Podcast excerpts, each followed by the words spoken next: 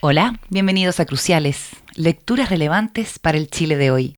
Un audiolibro de BTG Pactual. Hoy revisaremos Money, The True Story of a Made Up Thing. Dinero, la verdadera historia de una cosa inventada, de Jacob Goldstein. Primero, comencemos con la nota del editor Juan Manuel Vial. En su primer y celebrado libro, Money, The True Story of a Made Up Thing, Dinero, la verdadera historia de una cosa inventada, el periodista estadounidense Jacob Goldstein traza una extendida y completa relación de las diferentes formas y percepciones que ha adquirido el dinero a lo largo de los siglos, desde las primeras monedas acuñadas por los lidios hace más de 2.600 años hasta las criptomonedas de la actualidad.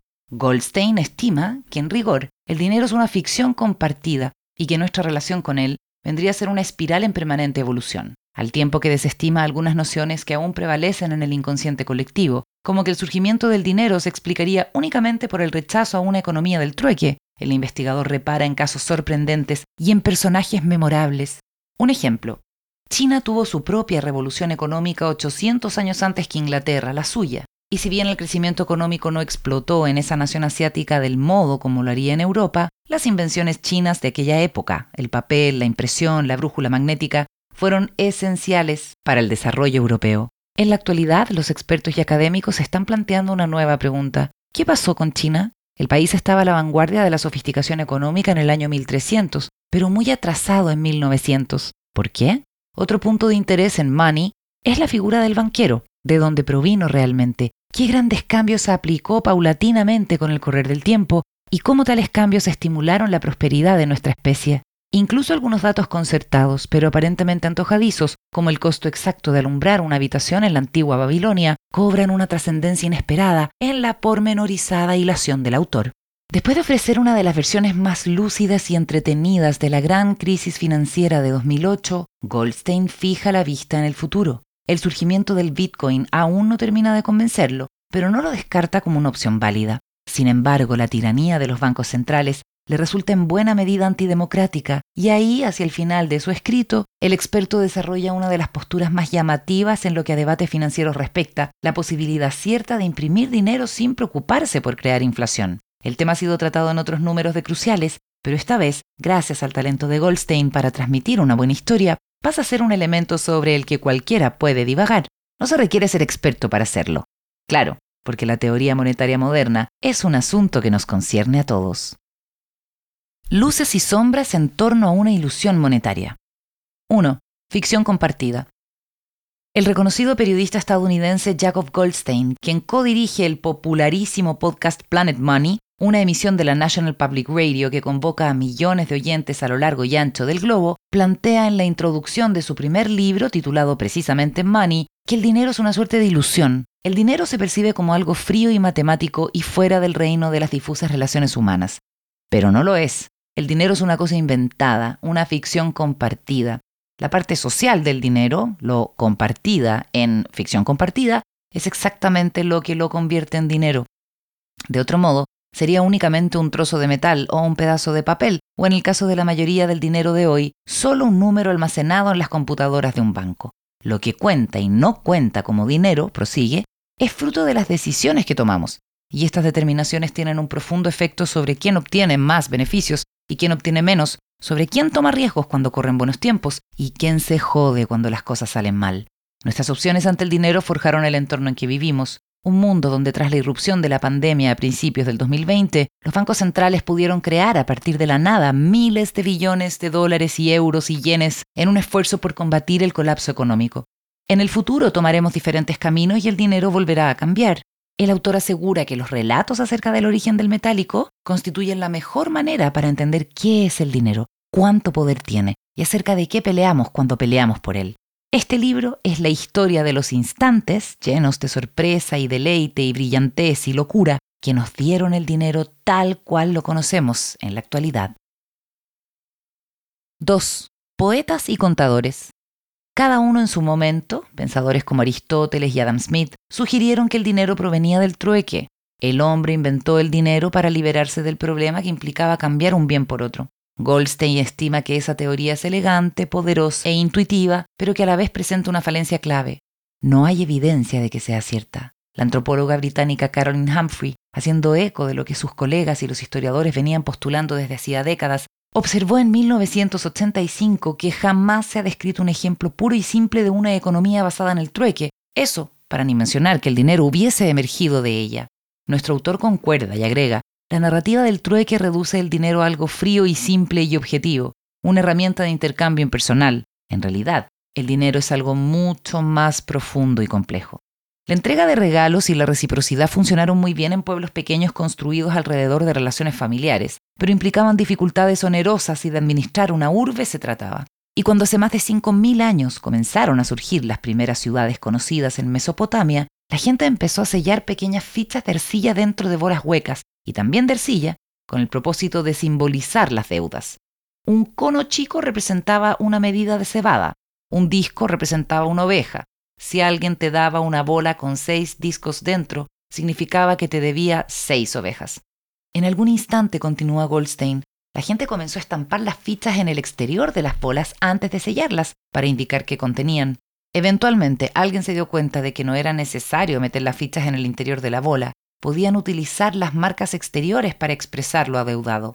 Mantener un registro de las deudas se fue complicando paulatinamente, hasta que unos funcionarios que trabajaban para el templo, que hacía las veces de municipio, descubrieron una solución. Se valieron de un estilete de caña para hacer marcas sobre una pequeña tableta de arcilla y utilizaron símbolos abstractos para configurar números. Los primeros escritores no fueron poetas, acota el autor, fueron contadores. 3. Ríos de oro, montañas de plata. Goldstein sostiene que mientras un poder central decide con más autoridad quién hace qué y quién obtiene tal o cual cosa, menos requiere esa sociedad del dinero. En Sudamérica, añade, miles de años después de Mesopotamia, los incas crearon una civilización gigantesca y compleja que operaba sin ningún tipo de dinero. El emperador divino, junto a los burócratas que trabajaban para él, les ordenaba a los súbditos qué cultivar, qué cazar y qué fabricar. Luego el gobierno tomaba lo que producían y lo redistribuía. Los contadores incas llevaban detallados libros de registro bajo la forma de hilos anudados que consignaban enormes cuantías de información. Los incas tenían ríos repletos de oro y montañas henchidas de plata, y utilizaban ambos metales de manera artística y ritual. Pero nunca inventaron el dinero porque este era una ficción que no les servía. Alrededor del año 600 a.C., el reino de Lidia, vecino de las polis griegas en lo que hoy es Turquía, extraía grandes cantidades de una aleación natural de oro y plata llamada electrum, esto planteaba un tipo de antiguo dilema de primer mundo para los lidios, pues debían evaluar la proporción de oro y plata en cada pieza para definir su valor. Entonces, alguien en Lidia propuso una solución inteligente. Tomó trozos de electrum que tuviesen una relación consistente de oro y plata, los partió en tamaños estandarizados y estampó la imagen de un león en cada pedazo, de modo que cada trozo de un tamaño dado tuviera el mismo valor que todos los otros del mismo tamaño. Los lidios habían inventado las monedas. Pronto dieron el paso siguiente, comenzaron a acuñar monedas de oro puro y plata pura. 4. El surgimiento del dinero. Antes de la invención de las monedas, los griegos pobres labraban los campos de los terratenientes adinerados, pero no obtenían nada parecido a un salario según lo entendemos hoy. Acordaban trabajar por una temporada o por un año, explica el autor, y el propietario les entregaba a cambio comida, ropa y un lugar donde dormir. En las décadas que siguieron al arribo de las monedas, eso cambió. Los pobres pasaron a ser jornaleros, se presentaban en la mañana y recibían un pago al final del día. La práctica de comprometerse a laborar por un año se fumó. Los trabajadores más modestos ya no necesitaban permanecer en un latifundio por 12 meses, podían largarse si eran maltratados o si conseguían un mejor acuerdo en otro sitio. Sin embargo, ya nadie era responsable de cubrir sus necesidades básicas. Ahora dependían de sí mismos. La expansión de las monedas, el surgimiento del dinero en rigor, permitió que la gente fuese más libre y contase con mayores oportunidades para liberarse de la vida poco afortunada en la que habían nacido. Pero también hizo que las personas quedaran más aisladas y vulnerables, advierte Goldstein. Y no todos vieron con agrado lo que las monedas le hacían a Grecia. Aristóteles, por ejemplo, se quejó de los griegos que pensaban que la riqueza solo consistía en la cantidad de moneda, mientras que el acto de enriquecerse por medio de la venta al menudeo le parecía antinatural. El autor indica que lamentos como este acompañarían por siempre el dinero, pero a fin de cuentas no importarían demasiado. Una vez que las monedas se arraigaron en Grecia, se tomaron el mundo. 5. Reporte de Marco Polo. En 1271 Marco Polo partió rumbo a Asia. 25 años más tarde regresó a su patria, Venecia, donde adquirió un barco para luchar en una guerra contra Génova. Fue capturado y encarcelado, y le dictó un libro sobre sus viajes a su compañero de calabozo, un pisano que escribía o reescribía obras populares, incluyendo la primera versión italiana de la historia del rey Arturo.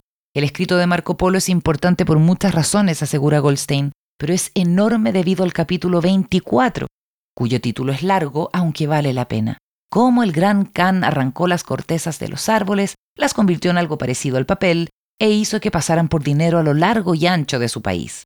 La narración aludida les resultó tan absurda a los lectores europeos de la época que creyeron que era una fabulación.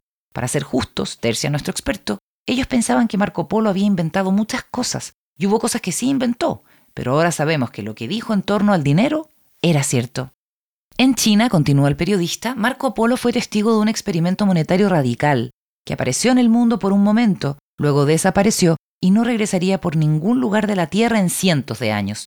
Lo que Polo vio revela el milagro económico fundamental de una sociedad completa que comienza a salir de la pobreza. ¿Y cuán fugaz puede ser ese milagro?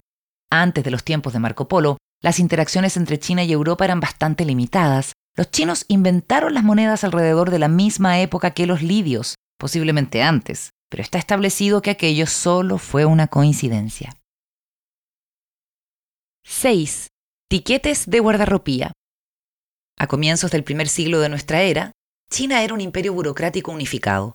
Los registros de las innumerables transacciones se escribían en seda y en tabletas de madera o bambú, pero el costo de la seda y las dimensiones del bambú implicaban onerosos contratiempos. Los funcionarios requerían algo mejor dispuesto para todo ese papeleo. Necesitaban papel.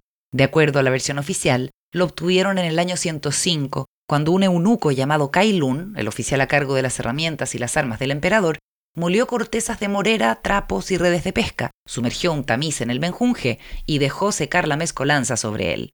La impresión de escrito surgió algunos siglos más tarde, estimulada en parte por el crecimiento del budismo, religión que alentaba la reproducción de documentos sacros. Algún monje cansado de escribir una y otra y otra vez el mismo texto sagrado, tuvo la brillantísima idea de transferir el texto a un bloque de madera, tallando fuera todo lo que no fuese el texto sagrado y luego cubriendo el bloque con tinta y estampándolo en el papel.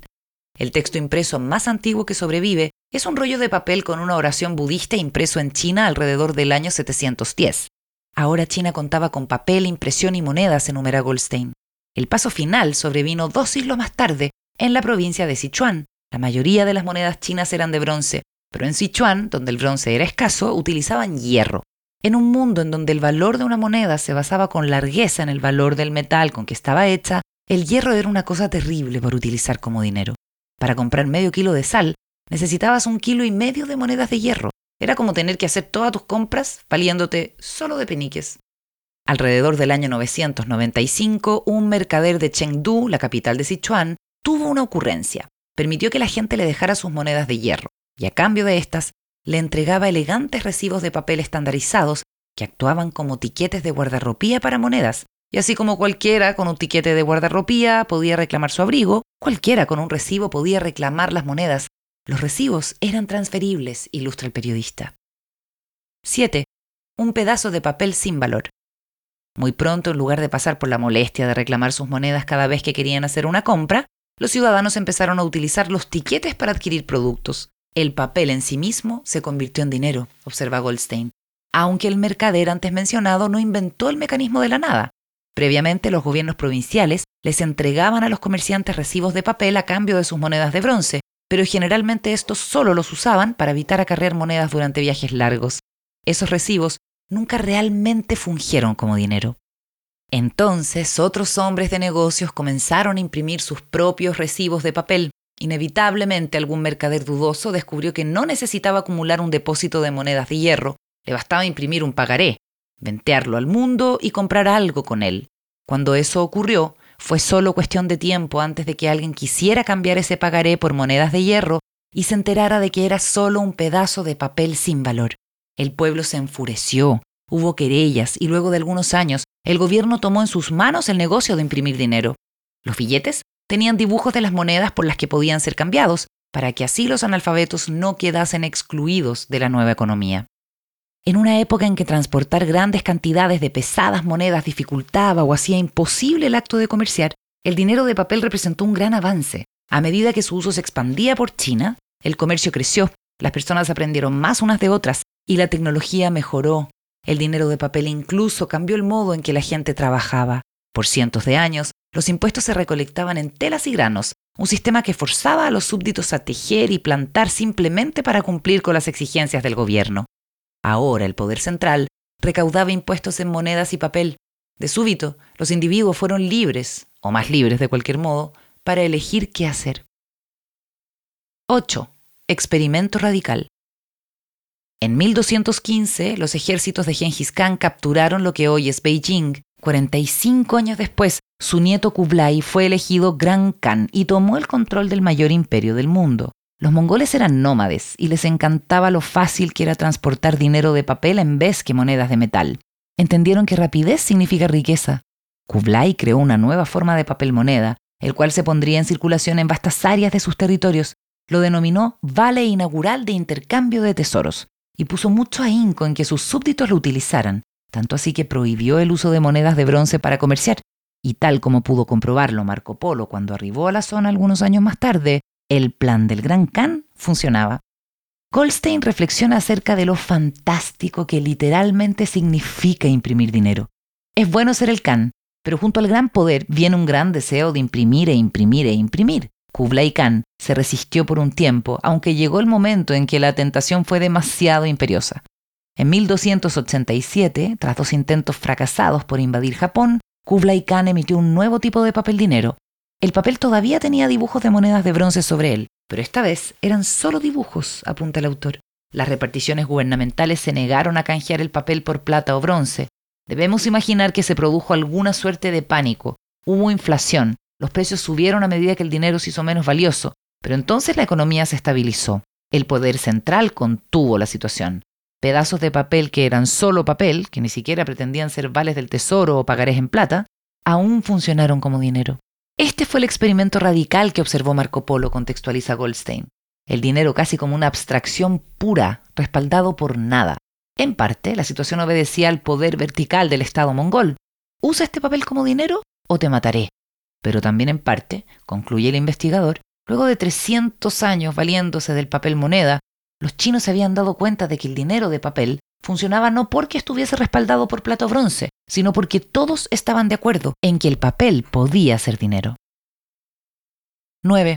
¿Qué pasó con China? A medida que en las últimas décadas los economistas han ido abandonando sus visiones eurocéntricas, se fueron percatando de que los adelantos tecnológicos y el crecimiento económico no surgieron hace 200 años en Inglaterra. China tuvo su propia revolución económica 800 años antes que Inglaterra la suya, sostiene el autor. Y si bien el crecimiento económico no explotó en China del modo en que lo haría en Europa, agrega, las invenciones chinas de aquella época, el papel, la impresión, la brújula magnética, fueron esenciales para el desarrollo europeo. En la actualidad, los expertos y académicos están planteando una nueva pregunta. ¿Qué pasó con China? El país estaba a la vanguardia de la sofisticación económica en el año 1300, pero muy atrasado en 1900. ¿Por qué? Tal vez fuese porque China, en su calidad de Estado dominante en la región, no intentaba sobrepasar económicamente todo el tiempo a sus vecinos, motivo por el cual se enquilosó relativamente en comparación con los estados europeos, que siempre guerreaban entre sí.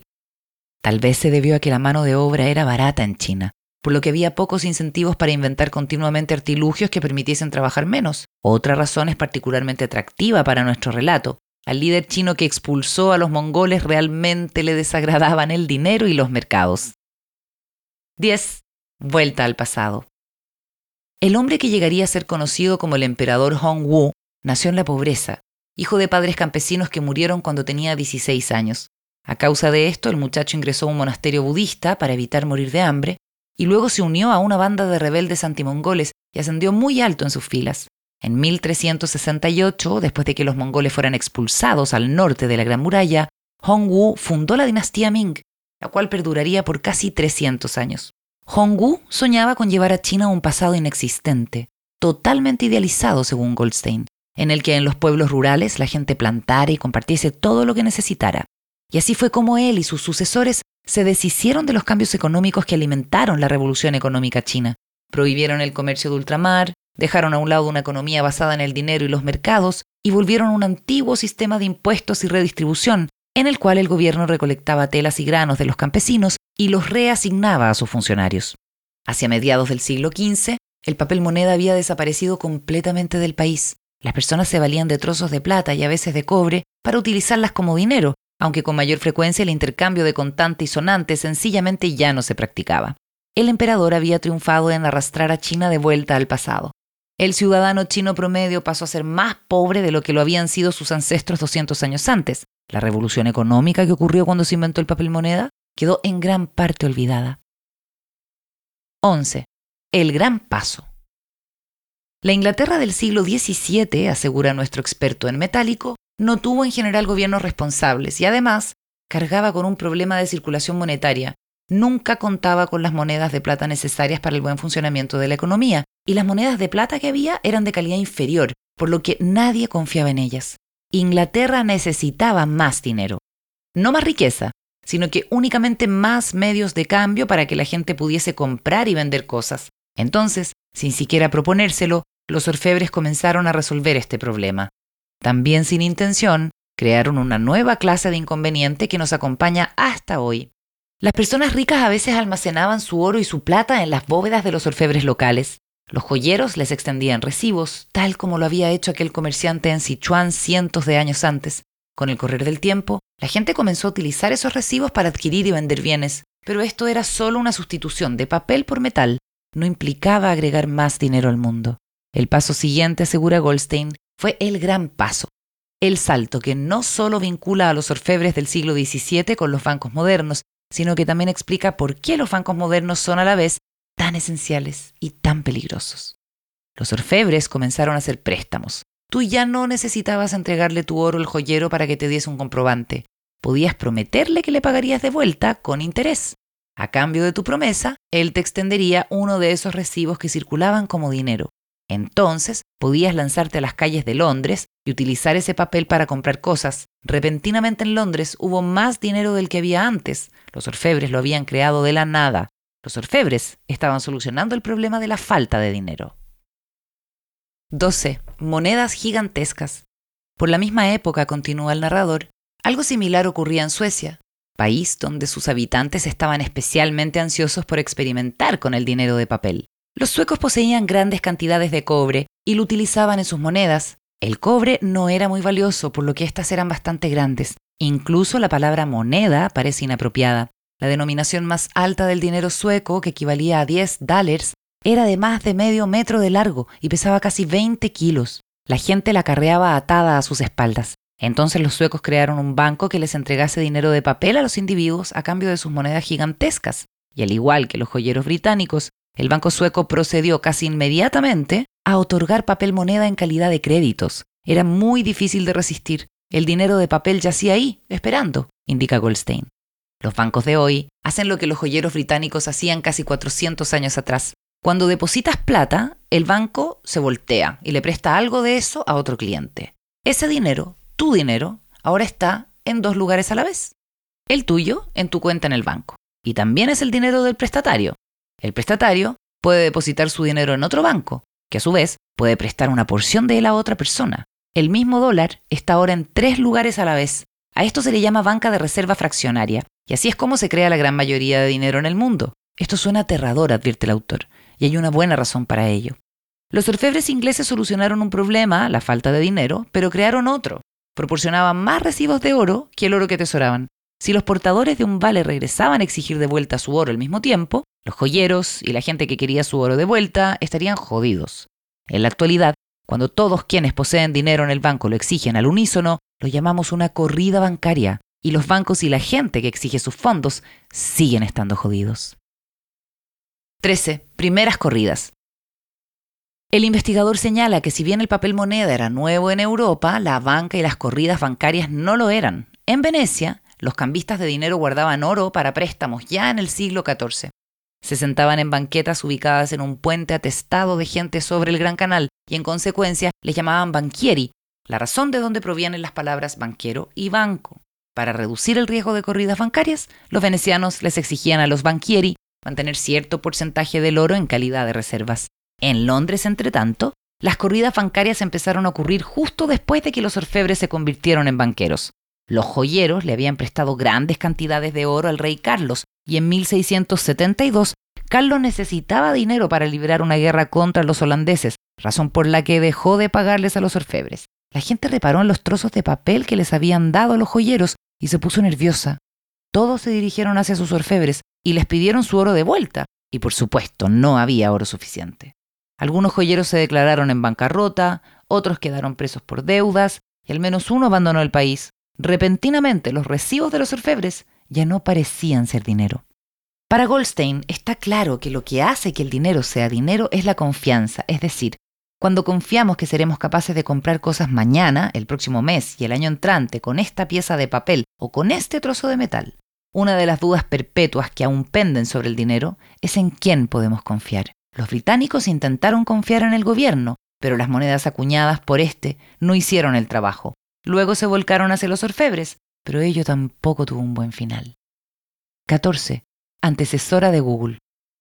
Españoles, portugueses e ingleses competían fieramente por una posición dominante en el comercio con las islas de las especias, mientras que los dispersos buques holandeses, financiados por mercaderes, parecían verse sobrepasados por las otras potencias náuticas, de modo que en 1602 el gobierno neerlandés creó una entidad nueva que perseguía el mismo objetivo que el resto de los países, una compañía comercial. A la entidad se la denominó Verenic de Ostindische Compagnie, Compañía Unida del Este de India, o VOC, y evolucionó de una manera que la convertiría en la primera corporación multinacional moderna, la antecesora de Coca-Cola y Google y ExxonMobil. La gente no tenía que ser adinerada para invertir en la VOC. Todos los residentes de estas tierras pueden comprar una parte de esta compañía, indicaban sus estatutos y una gran variedad de personas participaron en la VOC. Más de mil individuos solo en Ámsterdam, incluyendo a la criada de uno de los directores de la compañía, quien invirtió el salario de 10 meses. Donde fuese, prosigue el autor, las compañías solo se establecían con el consentimiento explícito del gobierno y siempre operaban bajo un tiempo de vida definido. La VOC contaba con autorización para funcionar por 21 años y los inversionistas tenían la opción de retirar sus fondos después de 10 años pero los directores de la VOC añadieron una línea en la primera página del registro de la sociedad, el libro en el que constaban las inversiones de todos los participantes. La transmisión o transferencia puede hacerse a través del contador de este directorio. En otras palabras, si querías tu dinero de vuelta antes de que hubiesen transcurrido 10 años, podías vender tu inversión, tu parte de la empresa, a quien quisiera comprarla. Esta sola línea tuvo un impacto tremendo, no solo sobre la VOC, sino que sobre toda la historia del dinero. Confusión de confusiones. Enseguida Goldstein relata que los neerlandeses comenzaron a vender sus acciones incluso antes de que el primer buque de la BOC izara sus velas con rumbo a las Islas Molucas. Había accionistas que necesitaban dinero con urgencia, mientras que otros, que no tenían participación, estaban deseosos de aportar dinero ahora con la posibilidad de obtener más dinero posteriormente. Quienes buscaban compradores y vendedores se ubicaron sobre un puente que cruzaban los capitanes para entregar el correo cuando regresaban de ultramar. Eso lo convertía en el lugar perfecto para captar noticias del mercado antes que nadie en Ámsterdam. A los pocos años había tantos traders sobre el puente que bloqueaban el tráfico. Entonces la ciudad comisionó la construcción de un nuevo edificio destinado solo a estas transacciones. Fue la primera bolsa de valores del mundo. A medida que los estatutos de la Vox se renovaban y se volvían a renovar, la Bolsa de Comercio se convirtió en una institución. Un poeta y mercader local, Joseph de la Vega, escribió un libro sobre la Bolsa de Ámsterdam el primero en su tipo, que contaba con un título perfecto para una obra sobre valores, Confusión de confusiones. Según Goldstein, el texto está repleto de digresiones extrañas en torno a la mitología clásica y las analogías bíblicas, pero las descripciones correspondientes al intercambio de acciones son sorpresivamente familiares. Un miembro de la bolsa abre su mano y otro la toma, y de este modo vende un número de acciones a un precio fijo, el cual se confirma con un segundo apretón de manos. Los apretones de manos son seguidos por gritos, los gritos por insultos, los insultos por la imprudencia y más insultos, empujones y apretones de mano, hasta que se cierre el negocio. 16. 4.000 años de luz. Durante gran parte de la historia de la humanidad, el mundo fue un lugar penumbroso. A fines del siglo pasado, Bill Nordhaus, un economista de Yale, se obsesionó con la historia de la luz. Él sabía que la sociedad siempre ha necesitado la luz y entendió que, si llegaba a comprender cabalmente los procesos económicos de la luz artificial, podía cuantificar la historia del progreso material. El rompecabezas que Nordhaus intentó resolver era, ni más ni menos, el siguiente. ¿Cuánto ha variado el precio de la luz artificial en los últimos 4.000 años? Para los economistas, añade Goldstein, el precio es básicamente el centro del mundo. Es donde la abstracción que es el dinero se topa con la realidad. Norhaus partió su estudio con la antigua Babilonia. Adquirió lámparas de estilo antiguo y combustible de aceite de sésamo. Averiguó cuánto ganaban los obreros en Babilonia y cuánto costaba el aceite de sésamo. Conclusión. Si un jornalero gastaba la totalidad de sus ganancias diarias en iluminar un pequeño cuarto con la incandescencia de una ampolleta actual de 60 watts, conseguía solo 10 minutos de luminosidad. Cuatro mil años más tarde, en el siglo XVIII, una nueva fuente de luz irrumpió en el mundo, el aceite de ballena. Un día completo de trabajo, reportaba en ese entonces, una hora de claridad. Por aquella época, continúa el periodista, la vida en cualquier rincón de la Tierra todavía se asemejaba más a la antigua Babilonia que al mundo moderno. La gente aún viajaba del mismo modo, a pie, a caballo, en barco, y la mayoría de los seres humanos pertenecía a un campesinado de subsistencia que vivía en chozas y luchaba por cultivar suficientes alimentos para no morir de hambre. Alrededor de 1800, con el arribo de la revolución industrial y el consiguiente énfasis en la aplicación de las ciencias, todo cambió. Primero con el querosene y luego con la electricidad, hasta llegar a nuestros días, en donde un día de trabajo permite 20.000 veces más luz artificial que hace 200 años. Esto sucedió porque la gente discurrió muchas maneras inteligentes para obtener un mayor rendimiento por cada hora de trabajo, afirma Goldstein. Hoy podemos laburar menos y conseguir más, agrega, pese a que las consecuencias ambientales han sido devastadoras. Como sea, en la actualidad casi todos son más ricos, y esto en términos reales significa que todo el mundo posee más dinero de lo que sus ancestros pudiesen alguna vez haber imaginado. 17. Dos tipos. Tras emprender una pormenorizada revisión de las circunstancias históricas que rodearon a la adopción del patrón oro durante el siglo XIX y buena parte del XX, y el posterior abandono de tal sistema monetario, el autor se detiene en ciertos hitos que dieron pie a lo que denomina el dinero del siglo XXI. Insoslayable en esta narrativa es la historia de los dos tipos, Bruce Bent y Harry Brown, quienes a principios de los años 70 inventaron una herramienta financiera que daría que hablar. Las regulaciones federales estadounidenses limitaban las tasas de interés en las cuentas de ahorro bancarias y prohibían a los bancos pagar cualquier interés en las cuentas corrientes. Pero quienes poseían enormes cantidades de dinero y deseaban atarlo por algunas semanas o meses, podían obtener un mayor interés al abrir una cuenta de ahorro de al menos 100 mil dólares, o al comprar deuda de corto plazo del gobierno conocida como letras del tesoro. Bent y Brown decidieron dilucidar cómo los inversionistas que no querían atar su dinero o que no estaban capacitados para hacer una inversión tan grande, podían obtener el interés más alto que ofrecía los títulos mencionados y las enormes cuentas de ahorro. Una tarde Bent tuvo una idea. Miré a Brown y le pregunté, ¿por qué no un fondo mutuo? Me respondió que no sabía nada de fondos mutuos. Le dije, tampoco sé nada al respecto, pero tengo la corazonada de que puede funcionar. Los fondos mutuos, explica Goldstein, son fondos de dinero que generalmente se invierten en acciones o en bonos. Cuando los inversionistas compran acciones en un fondo mutuo, en realidad están comprando una participación de propiedad en todas las acciones o bonos, o en ambos, que posee el fondo. El valor de las acciones del fondo mutuo sube y baja a diario con el valor de las acciones y los bonos en el fondo. Brown y Bent deseaban crear un fondo mutuo que se sintiera como dinero en el banco, no como una inversión en acciones o bonos. Querían que tuviese toda la comodidad de una cuenta corriente, pero con una tasa de interés mayor para los ahorradores. Entonces le aplicaron algunos cambios al modelo del fondo mutuo. 18. Inversiones ultra seguras. La idea de Benty Brown funcionaba de la siguiente manera. Los inversionistas comprarían acciones en su fondo y luego el fondo prestaría ese dinero, ya fuera al gobierno bajo la forma de letras del tesoro o a los bancos bajo la forma de grandes cuentas de ahorro. Se trataba de inversiones de corto plazo, ultra seguras, tan seguras, añade el periodista, que el precio de las acciones del fondo mutuo no necesitaba fluctuar a diario como los fondos que poseían acciones o bonos más riesgosos. Benty Brown decidieron fijar el precio en un dólar por acción y fueron capaces de utilizar un sistema de contabilidad que, de no mediar una catástrofe, podía mantener el precio en un dólar por acción, tal como el dinero en el banco. El fondo abrió sus operaciones en 1972. Hacia fines de 1973, Bent y Brown manejaban 100 millones de dólares y al cabo de pocos años surgieron varios competidores. Esta nueva clase de fondo se llamó Fondo del Mercado Monetario. Muy pronto, tú podías cursar cheques contra tu fondo del mercado monetario, lo que equivale a decir que podías usar el dinero de tu fondo del mercado para comprar cosas, tal como el dinero en el banco. Enseguida, las grandes corporaciones con dinero extra en efectivo comenzaron a destinar cientos de millones de dólares en los fondos del mercado monetario. Y en 1982, diez años después de que Bent y Brown salieron con la idea en su pequeña oficina, estos fondos manejaban más de 200 mil millones de dólares y cada año fluían miles de millones más. 19. Basura en los fondos. Fue entonces que de súbito los administradores contaron con tanto efectivo que ya no sabían qué hacer con él. Algunos comenzaron a comprar algo llamado papel comercial, que básicamente era una manera de otorgar préstamos de corto plazo a compañías seguras y estables. Durante los años 80, los fondos del mercado monetario se convirtieron en los principales compradores de papel comercial.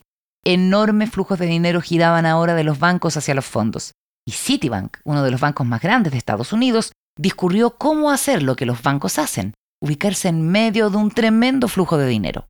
Tras una serie de complicadas maniobras legales y financieras, el Citi inventó algo denominado papel comercial respaldado por activos, una nueva forma para que los fondos del mercado monetario pudiesen prestar dinero a firmas que no eran tan fiables como para emitir papel comercial. De inmediato otros bancos se sumaron y a comienzos de los 90 miles de millones de dólares se emplearon en vender papel comercial respaldado por activos. Bent, quien había empezado todo esto, pensaba que el papel comercial era demasiado riesgoso para los fondos del mercado monetario, y en 2001 le dijo a un reportero que la gente prostituyó el concepto al poner basura en los fondos y esperar rendimiento. El fondo de Ben todavía invertía únicamente en deuda respaldada por el gobierno y en certificados de depósito provenientes de bancos a la antigua. Lo consideramos prudente en vez de poco llamativo, le comunicó el hijo de Bent, a la fecha el presidente del negocio familiar, al Wall Street Journal. En pocos años, los Bent iban a abandonar sigilosamente esta versión en el peor momento imaginable. 20. La gran burbuja. Las últimas décadas del siglo XX fueron testigos de un boom financiero extraordinario, asegura Goldstein. Y muchas personas ricas y corporaciones y fondos de pensiones y gobiernos extranjeros se vieron ante la plácida disyuntiva de tener demasiado efectivo y no saber qué hacer con él.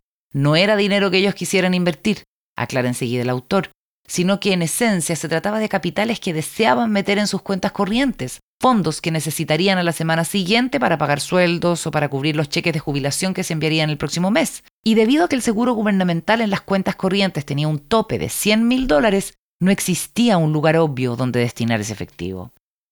La forma clásica de actuar en tal escenario hubiese sido comprar deuda del tesoro a muy corto plazo, pero había tanto efectivo que colocar que simplemente no había suficientes bonos del tesoro para moverse. Mucha de esta gente invirtió en fondos del mercado monetario, mientras que otra imitó a los fondos e invirtió por su cuenta.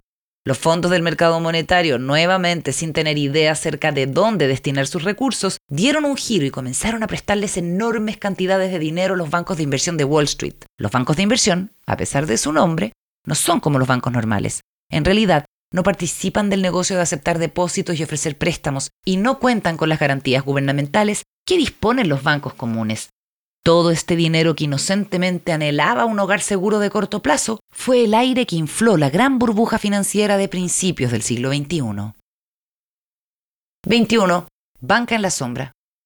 Paul Macaulay, un economista que trabajaba en una gigantesca firma de inversiones estadounidense, observó este mundo de fondos del mercado monetario y de papel comercial respaldado por activos y dedujo que no se trataba de vehículos de inversión arcanos, sino que de un completo sistema bancario que nadie reconocía como tal.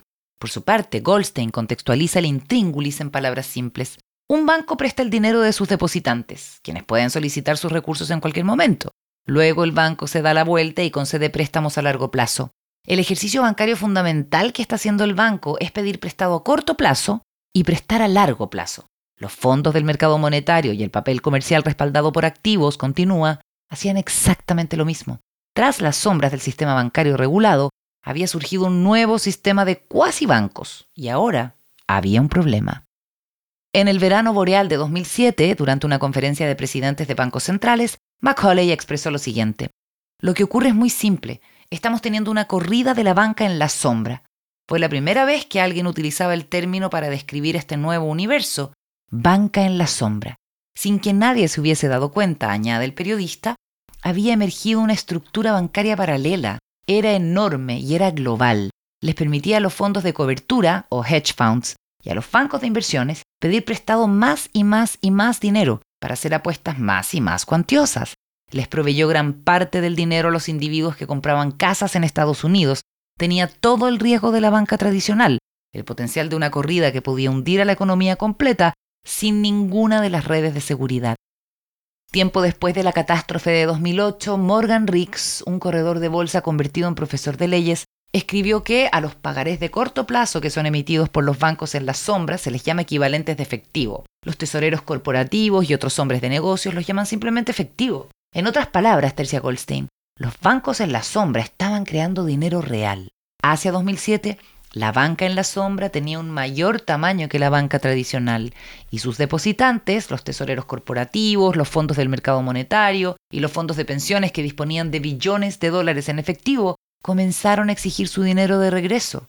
Fue el comienzo de la mayor corrida bancaria de la historia, concluye el investigador. 22. Quebrar el dólar. Tres días antes de que Lehman Brothers se declarara en bancarrota, hecho ocurrido el 15 de septiembre de 2008, el Wall Street Journal publicó una historia escondida en el interior del periódico referida a un oscuro asunto regulatorio de la industria de los fondos del mercado monetario. La crónica citaba a Bruce Bent, quien una vez más advertía que los administradores de otros fondos tomaban demasiados riesgos. No nos olvidemos, declaró Bent, que el objetivo del Fondo del Mercado Monetario es inducir al inversionista a una noche de buen dormir. Sin embargo, el Reserve Primary Fund, propiedad de Bent, ya no era el fondo prudente en vez de poco llamativo, que se limitaba a invertir en aburridos depósitos bancarios y en bonos respaldados por el gobierno.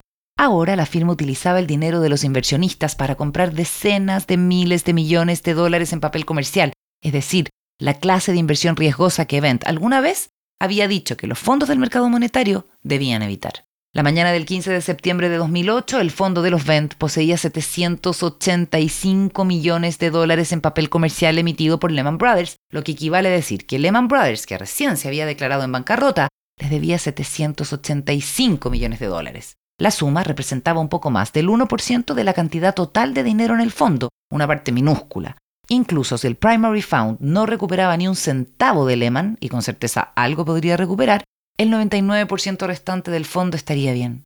Si el fondo de los hubiese sido un fondo mutuo normal, prosigue el autor, esto no habría representado novedad alguna, pues los fondos mutuos ganan o pierden un 1% todo el tiempo. Pero desafortunadamente se trataba de un fondo del mercado monetario. A pesar de las advertencias típicas de que el fondo podía perder dinero, la gente no consideraba que su dinero en el fondo era una inversión. Pensaba que su dinero en el fondo era su dinero. Tú pones un dólar, tú recibes un dólar de vuelta cuando lo quieras. Si el fondo iba a perder el 1% de su valor, los inversionistas no obtendrían todo su dinero de regreso.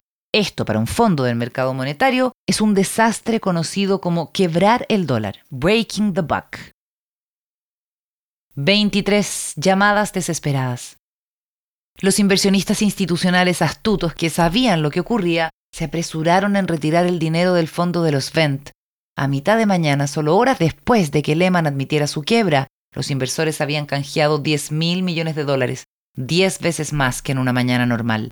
Al igual que un banco, el fondo no tenía esa cantidad de efectivo a mano. Poseía un atado de bonos y de papel comercial que debía vender para obtener tales cantidades. Entonces, a las 10.10 10 de la mañana, el banco que gestionaba los rescates para el Reserve Primary Fund dejó de entregarle su dinero a los solicitantes.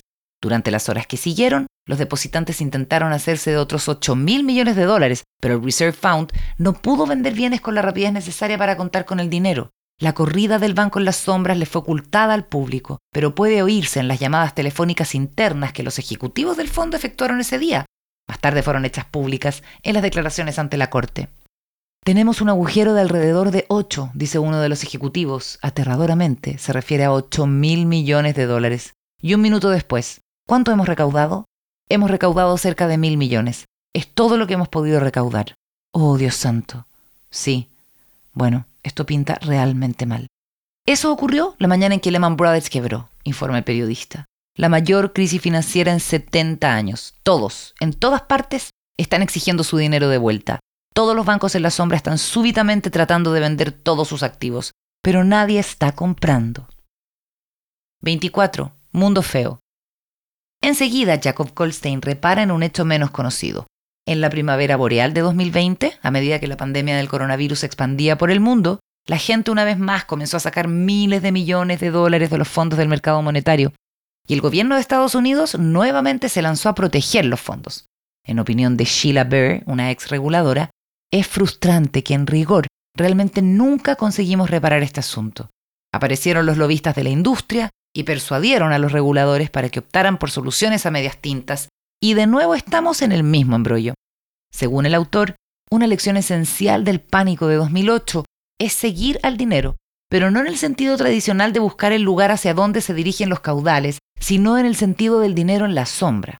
Buscar el lugar donde se crean nuevas formas de cuasi dinero. Buscar el lugar donde la gente hace préstamos que no aparentan ser préstamos, aparentan ser dinero en el banco, que puede retirarse en su valor nominal completo en tan solo un instante. Dicho esto, Goldstein remata con una pregunta retórica. ¿Qué es esa cosa que en 1690 se parecía a un pedazo de papel de un orfebre, o en 1930 al depósito en un banco, o en 2007 al balance de un fondo del mercado monetario? La respuesta es elocuente. Cuando todos quienes poseen esa cosa deciden transformarla al mismo tiempo en efectivo, el mundo se convierte rápidamente en un lugar muy feo. 25. La sociedad del expediente. A principios de los años 80, un experto en computación llamado David Chaum tuvo un presentimiento que al autor le resulta espectacularmente profético. Chaum observó que el surgimiento de computadoras baratas, poderosas y en línea provocaría un tremendo giro, el cual inexorablemente nos conduciría desde el dinero en efectivo anónimo e ilocalizable hacia el dinero contable que podía ser rastreado. El hombre estaba aterrado y pensaba que todo el mundo también debía estarlo. Por aquel entonces, en una revista publicada por la Association for Computing Machinery, Chaum escribió lo siguiente. Se han establecido las fundaciones para una sociedad del expediente, en la que las computadoras podrían ser utilizadas para interferir con los estilos de vida, los hábitos y los paraderos de los individuos, y con la información recolectada a partir de transacciones comunes del consumidor. Algunas de nuestras libertades básicas pueden verse amenazadas por la computarización bajo el actual enfoque. Chaum no era otro hippie quejándose de la tecnología, asegura Goldstein. O sea, era eso. Tenía un moñito y una combi y pululaba por Berkeley, pero no era solo eso. También tenía un PhD en ciencia computacional y era una autoridad mundial en criptografía, el estudio de los códigos secretos y en seguridad. Luego de años de trabajo técnico, creyó que había inventado un nuevo sistema que le permitiría a la gente vivir en el mundo digital sin ceder su privacidad. Él había encontrado un modo de escapar de la tiranía del libro de contabilidad bancario. Chaum discurrió una forma novedosa de participar en el universo electrónico de comunicarse y de identificarse, y aún más importante, una nueva manera de comprar cosas. 26. DigiCash. En 1989, después de pasar una década en la academia, David Chaum decidió salvar la privacidad o hacerse rico intentándolo. Reunió las patentes que había acumulado en los años previos, un dispositivo que ayudara a realizar una transacción financiera, pero que a la vez asegurara los detalles de las transacciones contra la inspección encubierta, según sus palabras, y lanzó una compañía llamada DigiCash, una generación antes de que se inventara el iPhone, añade Goldstein, en un momento en que la mayoría de las personas nunca había oído hablar de Internet. Chaum imaginó un mundo en que uno acarrearía una computadora del tamaño de una tarjeta de crédito. Tú transferirías efectivo de tu cuenta bancaria a tu tarjeta, tal como si estuvieras retirando plata de un cajero. Las tiendas tendrían lectores de tarjetas para transferir efectivo de las cuentas de los compradores a las propias, y la computadora de la tienda hablaría con la del banco para verificar que el dinero electrónico fuese válido. Pero, y esta es la parte inteligente, Chaum ideó un sistema en donde el banco podía verificar el dinero digital sin conocer la identidad de la persona que utilizaba el dinero. Podías comprar cosas permaneciendo fuera del libro de contabilidad del gran hermano. Goldstein reporta que en las décadas que siguieron, tanto algunas de las corporaciones más poderosas del mundo, Microsoft y Citibank entre ellas, como un pequeño grupo de programadores libertarios radicales se interesaron en las ideas de Chaum, ideas que, en opinión de ellos, ayudarían a crear un paraíso online liberado de la presencia del Estado. Las megacorporaciones gastarían millones de dólares en sus tentativas por crear efectivo digital privativo. Los programadores radicales trabajarían gratis, a menudo en su tiempo libre, y compartirían sus códigos con quien fuese que los quisiera. En último término, las grandes firmas fracasarían. Los programadores radicales, por su parte, tendrían éxito. No obstante, pese a lo que la gente decía cuando se le preguntaba acerca de su privacidad, sus acciones demostraron que no le importaba tanto el tema. Y a medida que comenzaron a comprar productos online, no se molestaron con el dinero digital privado. En cambio, utilizaron sus tarjetas de crédito, que eran eminentemente rastreables, absolutamente no secretas, sujetas a cobros significativos y a la vez profundamente convenientes. 27. Criptoanarquistas.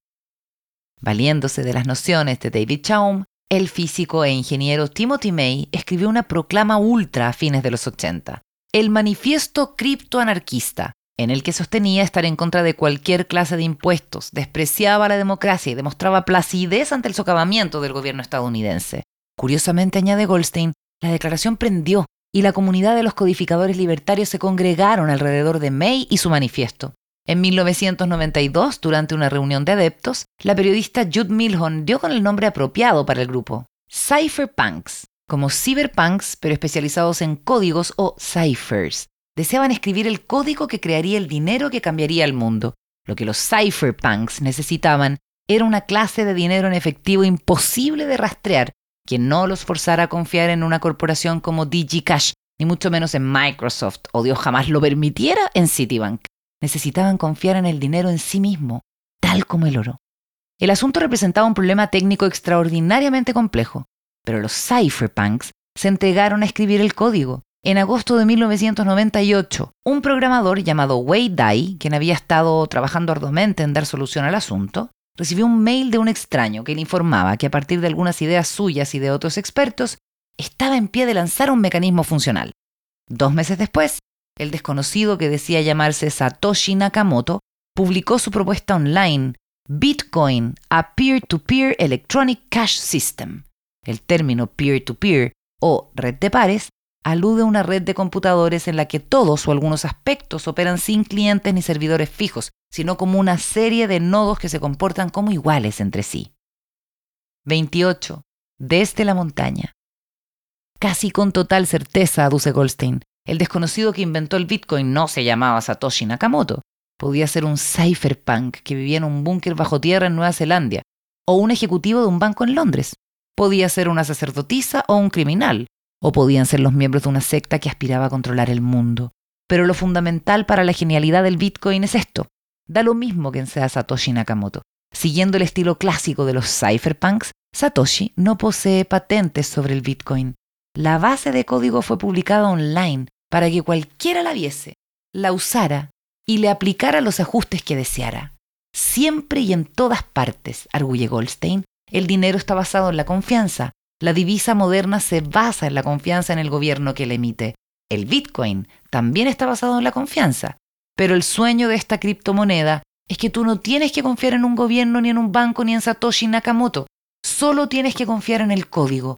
Y el código para el Bitcoin es muy inteligente. No obstante, el autor manifiesta aprensiones. La historia del dinero enfatiza es con largueza la historia de algo que se convierte en dinero sin que la gente se dé cuenta. Los billetes y luego los depósitos bancarios empezaron a cobrar forma como registros de una deuda y en cierto modo treparon hasta llegar a ser dinero hecho y derecho. La banca en la sombra creció por décadas antes de que alguien siquiera pensara en denominar la banca en la sombra. Fue solo en momentos de crisis, el instante en que ese algo súbitamente amenazó con volverse no dinero, que todos miraron alrededor y dijeron, bueno, supongo que los billetes y los depósitos bancarios y los fondos del mercado monetario ahora son dinero. La historia del dinero electrónico es exactamente el opuesto. Alguien, David Chaum, Satoshi Nakamoto, presenta un hallazgo tecnológico sumamente sagaz. Enseguida, escala la montaña y proclama ante el mundo, aquí tengo una nueva clase de dinero. Y entonces, eso no se convierte realmente en dinero, o al menos, no se ha convertido aún. 29. Mosler vuela a Roma. A principios de 2019, la recién elegida congresista Alexandria Ocasio Cortés propuso una idea, darle un puesto de trabajo en el gobierno a cualquier ciudadano estadounidense que lo solicitara. Los periodistas le preguntaron cómo financiaría aquello, y ella respondió que subiendo los impuestos a los ricos o simplemente gastando dinero sin preocuparse de qué modo pagarlo. Ella no estaba siendo superficial, advierte Goldstein, sino que se refería a una extraña nueva forma de pensar en torno al dinero que silenciosamente venía ganando adeptos por décadas, que de improviso figuraba en todas partes. El asunto se denominaba Teoría Monetaria Moderna, MMT por sus siglas en inglés. Y si bien sus raíces ideológicas tienen más de un siglo, podemos empezar la historia a principios de los años 90, cuando el gestor de un fondo de cobertura llamado Warren Mosler voló a Roma para reunirse con el ministro de Hacienda italiano. Mosler había descubierto recién que podía pedir prestado dinero a los bancos italianos, liras en ese entonces, y prestarlo de vuelta al gobierno con una tasa de interés más alta. Era una ganancia gratis, garantizada, siempre y cuando el gobierno italiano cumpliera con sus deudas. Por esa razón, se juntaba con el ministro para asegurarse de ello. Mosler pensaba que las personas malentendían cómo funcionaba el dinero. Todavía estaban atrapadas en la mentalidad del patrón oro, décadas después de que tal sistema hubiese desaparecido. Él hizo ver que, a diferencia del mundo del patrón oro, un país que imprime su propio papel moneda y pide prestado en esa moneda nunca necesita caer en el incumplimiento de deudas, siempre puede imprimir más dinero para pagarlas. Mosler sabía que imprimir más dinero a veces conduce a la inflación, pero no siempre. Si la economía de un país no opera a su total capacidad, si existen muchos individuos que quieren trabajo, si existen oficinas y fábricas inactivas, a medida que el gobierno pone más dinero en la economía y comienza a comprar cosas, hará que el sector privado contrate más gente. Los precios no subirán, arguyó Mosler, hasta que la economía alcance el pleno empleo. Contrariamente a la mayoría de los inversionistas extranjeros, Mosler no intentaba convencer al ministro de que recortara el gasto. Quería persuadirlo de que Italia simplemente podía imprimir dinero el ministro accedió. Mosler les pidió liras a los bancos italianos y se las prestó al gobierno italiano. El gobierno pagó de vuelta con intereses y Mosler ganó millones de dólares para su fondo de cobertura. 30. Reunión en el sauna. De vuelta en Estados Unidos, Warren Mosler decidió que debía convencer a personajes poderosos acerca de sus ideas, de que su nueva visión de mundo era la correcta y que todo el resto estaba equivocado. Extrañamente, dice Goldstein, logró reunirse con Donald Rumsfeld en un sauna. Rumsfeld, que había trabajado con varios presidentes, lo contactó con Art Laffer, un economista que es famoso por argumentar a favor de reducir los impuestos. Mosler terminó pagándole 25 mil dólares a un colega de Laffer para coescribir un paper titulado Soft Currency Economics, Economía de Moneda Blanda. El texto comienza así. En medio de una gran abundancia, nuestros líderes promueven la privación, se nos dice que no podemos permitirnos contratar más profesores, mientras que muchos de ellos están desempleados. Y se nos dice que no podemos regalar almuerzos escolares, mientras que los excedentes de alimentos se desperdician. El mensaje central era el siguiente. Dejen de preocuparse por los déficits todo el tiempo. El gobierno puede imprimir y gastar cuanto dinero desee, siempre y cuando haya ciudadanos que buscan empleo y existan recursos no utilizados en la economía. Casi nadie leyó el paper, informa el autor. Mosler pasó décadas en la jungla, y por jungla quiero decir el Caribe, donde vivía, en parte, para evitar pagar impuestos, y financió unos pocos economistas marginales que trabajaban en ideas similares a las suyas, quienes dieron con una denominación para este modo de ver el mundo, teoría monetaria moderna. 31. A los cuatro vientos. A mediados de los 90, Stephanie Kelton, una joven economista que había estudiado en uno de los programas financiados por Mosler, quiso entender cómo funcionaba realmente el gasto fiscal, y para ello dedicó meses a analizar enormes cantidades de detalles aburridos y engorrosos. Su conclusión, el gobierno crea dólares, pone dinero nuevo en circulación, comprando cosas, y saca dinero de circulación a través de los impuestos, grabando o pidiendo prestado. Las implicancias fueron enormes para Kelton y sus colegas, asegura Goldstein, y gritaron a los cuatro vientos que debíamos preocuparnos mucho menos de los déficits. Con esta abundancia, sostuvieron, el gobierno podía hacer mucho más, y tal vez lo más importante era que el gobierno podía y debía ofrecerle un puesto de trabajo a cada estadounidense que lo deseara. Si la inflación comenzaba a aumentar, el gobierno enfriaría las cosas subiendo los impuestos para sacar dinero del sistema. En 2015, Stephanie Kelton captó la atención de Bernie Sanders, el candidato a la presidencia por el Partido Demócrata, quien la nombró como asesora económica de su campaña. Kelton comenzó a hablarle a la prensa de la MMT y la teoría obtuvo un segundo estímulo cuando dos años después los demócratas ganaron la mayoría en la Casa de Representantes y una congresista recién elegida se valió de la MMT para sugerir que quizás el gobierno debía empezar a emprender muchos proyectos sin preocuparse de cómo pagar por ellos. 32. Cambia, todo cambia.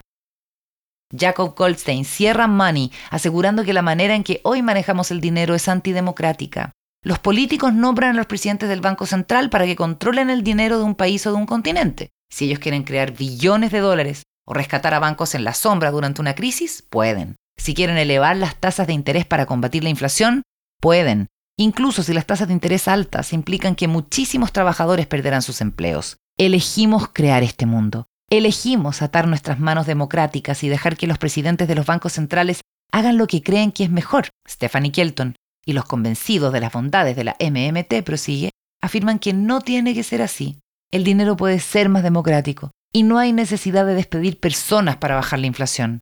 Pero para hacer eso, tenemos que decidir que confiamos en nosotros mismos, que confiamos en nuestros representantes elegidos para controlar el dinero en sí mismo.